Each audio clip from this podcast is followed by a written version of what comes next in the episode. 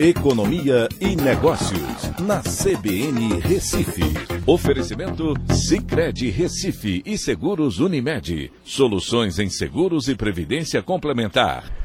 Olá, amigos, tudo bem? No podcast de hoje eu vou falar sobre a decisão do Banco Central Europeu de elevar a taxa de juros em 0,75 ponto percentual para o campo positivo, né? entrando assim no campo positivo é, que não acontecia desde dezembro de 2011. E aí é o dilema da União Europeia: né? combater a inflação e gerar mais recessão, ou conviver com a inflação e tentar não afundar a economia. Essa foi a segunda elevação de juros consecutiva, desta vez colocando os juros nominais em patamar positivo pela primeira vez desde 2011. Naquele período, tiveram que baixar a taxa de juros para patamares negativos porque houve uma crise na dívida europeia.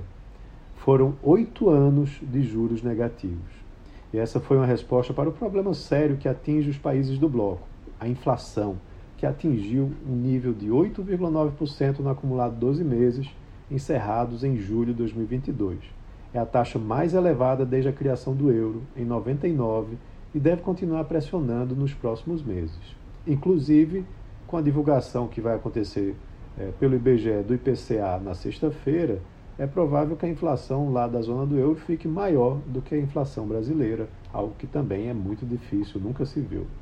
Mesmo quando se retira a volatilidade mais alta causada por combustíveis e alimentos, o núcleo da inflação permanece ainda bem acima da meta do Banco Central Europeu, que é de 2% para 2022. Que preocupante, já que sugere a perpetuação do crescimento dos preços através dos chamados efeitos de segunda ordem. O problema é que a atividade econômica na zona do euro há muito tempo vem, se, vem sendo comprometida por quedas na competitividade com relação a outras economias emergentes, como as asiáticas e até mesmo o Brasil. O inverno vai trazer ainda mais pressão econômica e inflacionária. O euro também se desvalorizou, perdendo paridade com o dólar. Isso vem acontecendo por conta da taxa de juros negativa que estava sendo praticada e pelas baixas perspectivas de, de crescimento econômico. Vários países estão inclusive planejando um racionamento energético.